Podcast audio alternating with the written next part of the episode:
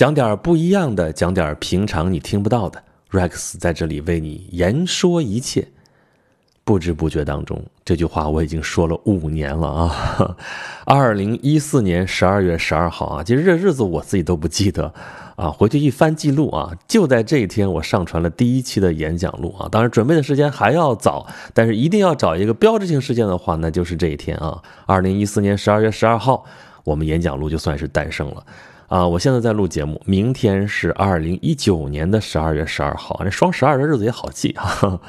我们演讲录就五周年了，五年啊，说长不长，说短不短啊。对于一个人来说，可能有那么若干个五年啊。对于，比方说小朋友来说啊，你看我们家娃，我录的时候他刚刚出生没多久啊，现在都已经上小学了。这五年对他来说就是生命的到目前为止大部分的时间，所以五年时间还挺长的啊。一不小心咱就说到了现在。五年间，我不止一次的坐在话筒前，也不止一次的在想说，哎，我说这么多话絮絮叨叨的，有什么人会听呢？啊，就是真的在，咱不能说电波了啊，在网络那头的您，啊，到底长什么样？你在哪里啊？会是一个呃什么样的人呢？啊，也不止有一次有人建议我说，你得为你的用户做画像啊，你这也不做营销，也不做这个调查，什么人爱听你的节目？你就专注着为某一类人服务，比方说小朋友就是小朋友，比方说白领就是白领，比方说啊年纪大点就是年纪大一点，到底为什么人服务？到底什么人会听你的节目？你不去想吗？我想过吗？我可能想过，但是我可能真的想不明白，因为啊，我不看这个设想，我看结果啊。真的是有，呃，什么年纪的人来听我的节目都有啊！我这现在有了一个微信群啊，微信群的事咱们一会儿再说啊。群里边真的来的都是实打实的听众，对吧？这真的是不说上到九十九，下到刚会走吧。反正群里边有小学生，有中学生，有大学生，有刚毕业参加工作，啊，也有已经工作好久的啊，也有已经退休的啊。这年龄跨度，你说我该怎么画像呢啊？论职业的话啊，有老师，有律师啊，有白领，有搞 IT 的啊，有这当兵的啊，军人。有什么样的人都有，你说这个画像该怎么画呢？所以我也就索性不画什么像了啊，反正我画画也画不好，哼，我就只当做来听的都是我的朋友啊。本来咱们录节目，我的最好的状态，自己感觉，哎呀，这节目录的还自己喜欢的，就是我在跟朋友聊天的这种状态啊。我也一直这么聊，这么聊聊了五年啊，可能。您听这期节目的时候啊，你刚刚才入坑，也可能是从五年前刚开始的时候啊，你就一直在听，啊，也可能是这期间不知道什么时候，不知道哪个专题，因为咱们做了好多专题了嘛，不知道哪个专题把您拉了进来，中间呢断断续续啊，听一听啊，就放一放，再停一停，回头又听一听，到现在。五年过去了，居然发现他还活着啊！虽然咱们这个演讲录啊，这个更新一如既往的不怎么规律，但是总算时不常还是有更新的，对不对？啊，这得算是个奇迹啊！对于我来说，尤其是一个奇迹，我居然把这一件事情做了五年，这实在是要感谢大家对我的宽容哈！因为打一开始我就。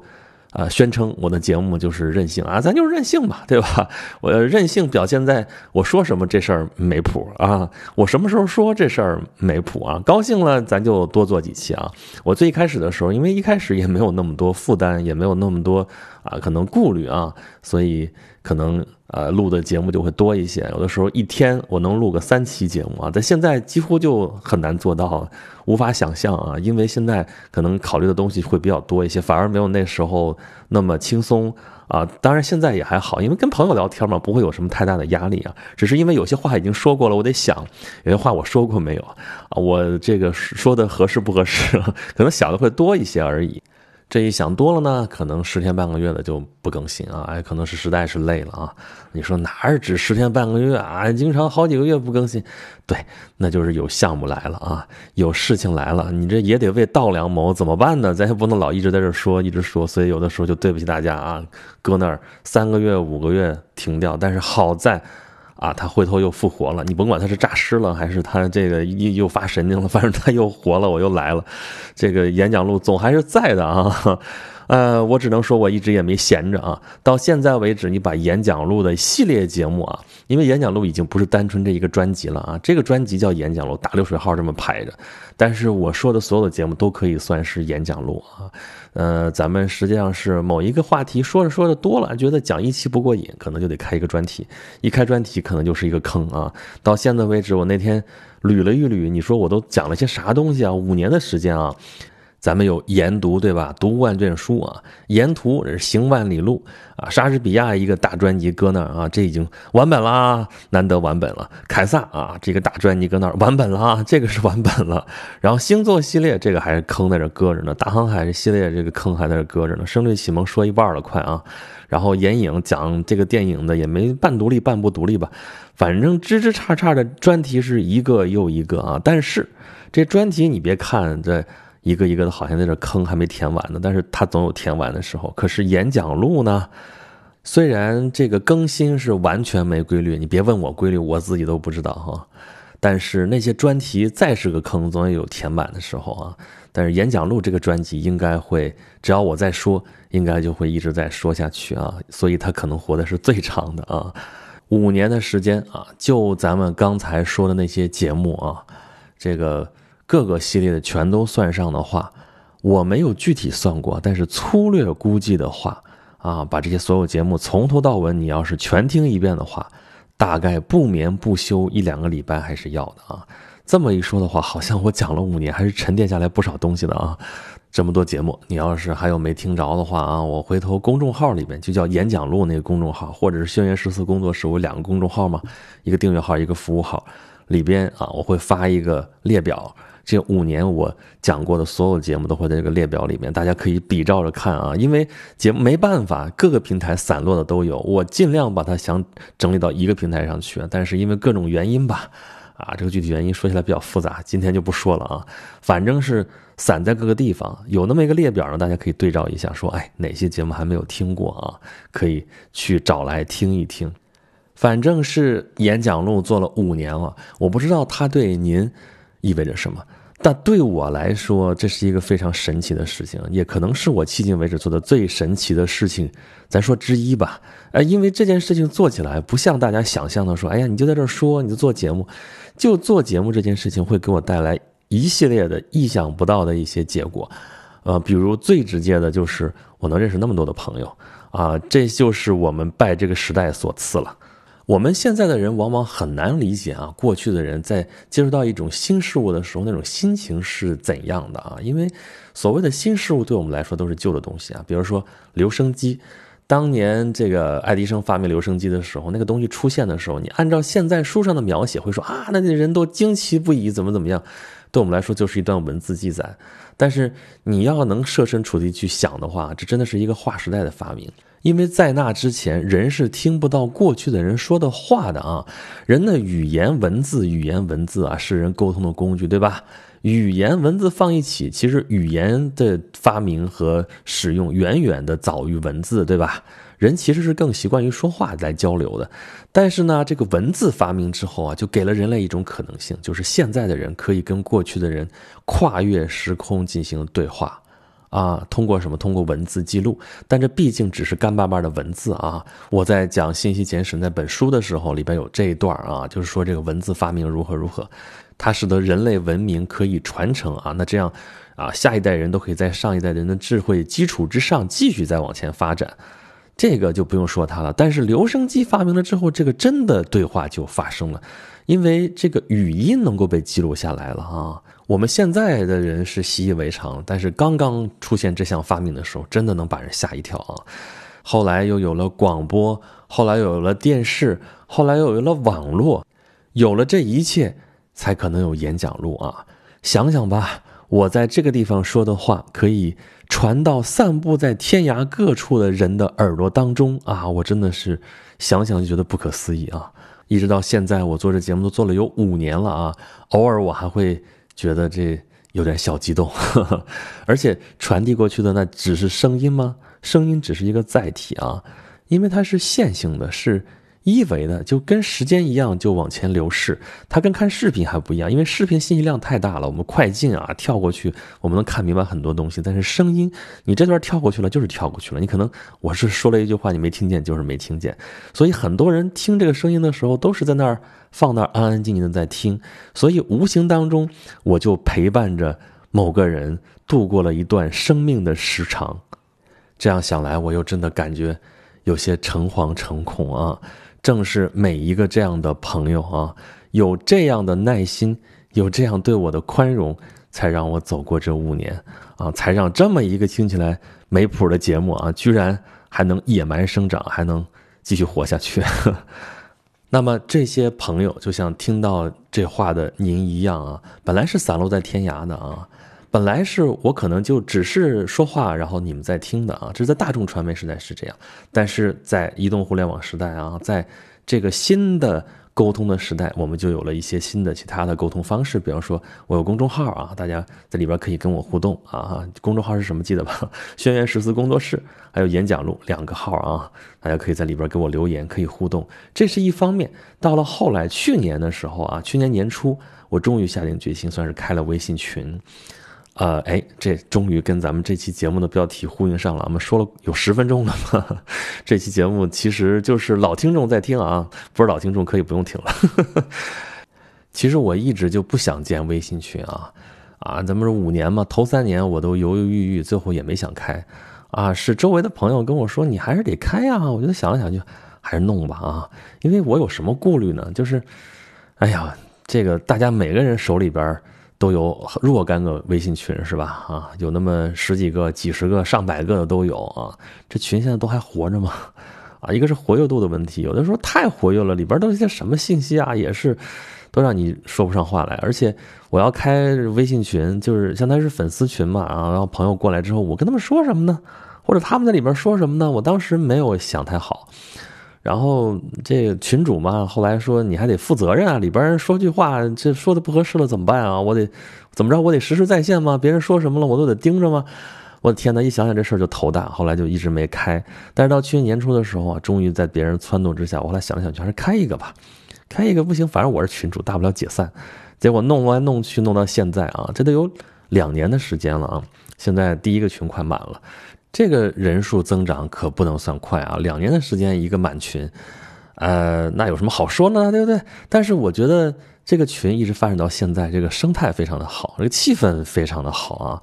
我觉得在里边还是比较舒服的啊，而且不光是我啊，大家都这么多人在里边啊，虽然也有人来人往，但基本上这个人数在稳定往上增长，而且大家还很活跃啊。我一个朋友刚刚我把他拉进来，他说：“你这个群真的是，我待了一天就觉得信息好多啊，你这个群是我唯一一个超过一百个人还这么热闹的大群。”我说你这还是来晚了啊！我们早先更热闹了，一天上千条不成问题啊。所以有些人就是喜欢清静的就退掉了。当然后来有的时候有些人还又回来了，说这个气氛还是蛮好的啊。所以我也是在想，我说微信群到底是个啥东西？为什么它跟我以前设想的可能不太一样？跟我手里面躺着的其他的一些啊各种各样的微信群可能也不太一样。这一切又是怎么发生的呢？啊，我不禁陷入了沉思，装一下啊。所以微信群到底是个什么东西呢？你说我们太熟悉了，我们太了解了，这也天天都在用。那你的群都是一些什么群？我觉得可以分分类啊。有一些群属于事件群啊，我们大家凑着一块出去玩吧，好建一个群。这个事儿完了之后，大家有的时候有一搭没一搭，可能聊两句天有的时候事儿过了好长时间了，可能也就慢慢就沉下去了，这个群就死了啊。过了事件就凉凉了嘛。啊，有的可能是工作群啊，这个天天也很热闹，但是。可能这是大家最不想看的一个群，这都是因为微信嘛，给大家的感觉都是大家平常日常聊天的一个地方。但是这个微信群里边有一个工作群，工作跟生活就给合到了一起，所以有些人干脆就两个号，一个就是工作号，一个就是平时聊天的号。但是你又忍不住说这个号我正好在这登录呢，我用这个跟谁谁谁说句话吧。这工作和生活又很难分开啊，岂止是工作和生活分不开啊？我们早先。这个微信刚刚开始兴起的时候啊，说我们同学聚会啊，说咱们得有一个日常联系的一个机制啊。原先还有同学录这种东西啊，现在都用什么？能用微信了。我说那就微信群啊，好，微信群，微信群建了一个之后，发现大家在这边瞎聊天啊，这挺好的，同学联络的感情嘛，对吧？但是班长说话了，说不行，这个大家光闲聊天，我要发点什么消息怎么办呢？发点通知啊，咱们一块儿做点什么什么事儿啊？这都淹没进去了，不行，咱们得再再设一个群啊，就讨论一些严肃的问题啊，比方说我们什么时候去聚会，什么类似这样的事情。可是最后发现两个群里边都在聊天啊，最后无奈只能是合并啊，因为你在这个微信环境里边你不聊天，这事儿感觉总是怪怪的。可是工作群就能做到这一点啊，大家在里边都是领导，都是同事。话平时就不敢多说啊，在这里边那就交代事务吧。但是跟这个微信的这个环境就感觉有点怪异啊。还有一些家长群，家长群也是非常神奇的存在啊。家长群里边有老师，有家长啊，对老师你不得小心翼翼的，对家长不得客客气气的啊。所以这个气氛也是比较正儿八经的啊。也是里边大家觉得这里边可能会有一些拘谨。然后亲友群，亲友群这个事儿也不好说啊。你虽然一家人，但一家人有的时候你面对长辈，你的话有的时候不能放肆啊。小朋友在一起，小朋友说的话啊，这个中年人有中年人说的话，老年人老年人的话题都放一起呢。一家人倒是相亲相爱，这个没问题。但有些话也不能随便乱说啊。不过总之吧，啊，工作群、家长群、亲友群，这都算是比较正常的群，对吧？那哪些群是不正常的群？就。我们平常碰到的那些稀奇古怪的微信群吧，大家想想吧啊，你都进过哪些奇葩的微信群？啊，有的群不许聊天我进个群里边，高高兴兴拜个山头，哎呀，各位大佬，那个我来了啊，小小弟在这儿，什么先跟大家有礼了，什么什么东西，说马上有人蹦出来说这群不聊天儿我碰到过这样的啊，这群不聊天，那干嘛呢？说这个群就是发文章的啊，就是哪儿地方好文章往这儿分享，然后不许人说话，谁说句话都给人怼回去。久而久之，这群就死气沉沉的啊，只有一条一条的文章，而且多数都是群主发的，那也太不自在了吧？所以我就撤了。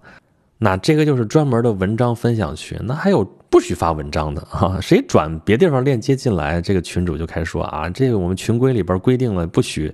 这那，然后就不许发外边的链接进来啊！发什么呢？啊，多半这样的群都是因为某个人、某个事儿，其实这是他的营销群啊。好像建了这个群之后啊，我的地盘我做主，你就不允许发别的地方发过来的东西，那只能看他的东西。那他的东西也就那些，然后别的话题都不允许说，那算了呗，对吧？其实这是我一开始开微信群之前最怕变成的一个样子啊。因为你号称是粉丝群，那怎么着来的都是你的粉丝，然后你只许大家在里边说跟你有关的话题吗？你是谁呀？你凭什么要围着你转？为什么呀？对不对？如果真是那样子的话，我反而觉得很不自在。我最烦的就是进来一个群啊，不知道是谁，可能都不是群主啊，马上拽过来一篇长长的群规啊，第一不准干嘛，第二不准干嘛，第三禁止干嘛，第四禁止干嘛。急得我都想说禁止说禁止呵呵，但是就是有那么多的规矩，还说哪个地方没有规矩啊啊？怎么怎么着的？我说是的有规矩，但是你这个微信里边，它它功能就是这个样子，你不让我聊天，不让我说话，不让我转东西，怎么怎么样的？有些东西确实烦，广告大家转都很烦，但是这不是基于禁止吧？这是基于一个公共场合里边大家的一个互相尊重，也就到此为止了吧。那么除此之外的一些所谓的规矩啊、群规，哎呀，我要是非得在这儿不可，我就忍一忍啊。如果不是非在这儿不可，拔脚我就走呗，至少我有这个自由啊。当然了，人家也没非要留你，对吧？但是我就说这种现象啊，总是有点觉得别扭。所以两年之前我就不想开微信群，但是后来下定决心开了之后呢，我肯定也不会变成这个样子。所以你要进我的群，你会发现我本群没有什么群规。啊，唯一的一个条件就是你真的听演讲录啊，真的喜欢听你进来，否则的话你来这儿也难受，对不对？除此之外还需要什么群规呢？啊，你在公共场合能干的事情在这都能干，在公共场合你不能干的事情在这都不能干，就这么简单，对不对？偶尔有人想说点什么不合适的话的时候，都不用我说，马上就会有人出来说本群有小学生啊，本群真的有小学生啊，所以大家也都很自觉，我觉得真的是非常好。所以发展到现在啊，它有了一个自己的小生态，这就是我们之前一直说的信息时代再部落化啊。这词儿说出来有点拗口，但是他真的在网络上面形成了一个小小的部落啊。过去人形成部落是因为你们碰巧生活在一起，所以圣经里面会说 love your neighbors 啊，你不得不 love your neighbors，因为他是你的 neighbors，对不对？你低头不见抬头见的时候，你怎么办呢？还有过去我们的小山村怎么怎么样，人是基于地域凑在一起的，你你没有办法选择你的邻居，所以你只能跟他们交好啊。人的社交都是基于那样的一个基础，熟人社会如何如何。后来工业时代把这些全部打碎了。打碎了之后，人们觉得彼此之间的很冷漠啊，人情淡漠，如何如何。但是信息时代再往前发展，给了我们一个可能性，就是我们可以再部落化。但这次再形成部落，人就可以跟自己的同好在一起了哈，就不是说你必须跟你生活在一起的这个人跟他搭伙过日子，必须跟他在一块儿啊当邻居啊，必须跟他在一个部落里面。所以，我们这个小部落啊，演讲录部落啊，我们唯一的标签儿。不是基于你的年龄，不是基于你的职业啊，唯一的标签就是你喜欢听演讲录啊。所以啊，五周年了啊，我们这个微信群堂而皇之的公布出来，欢迎大家。如果想热闹的话，如果想来的话，因为有些人就是想潜水，不想说话，这也没什么啊。我们群里一大堆人都在潜水，这个每个群都有，对不对？但是总也有那些说话的人，只要大家觉得不讨厌，欢迎大家到演讲录的部落里边来啊。怎么来？关注微信公众号“轩辕诗词工作室”，还有演讲录啊，这里边底下菜单里面有一个撩 Rex，你看看怎么撩，就可以进我们的群了。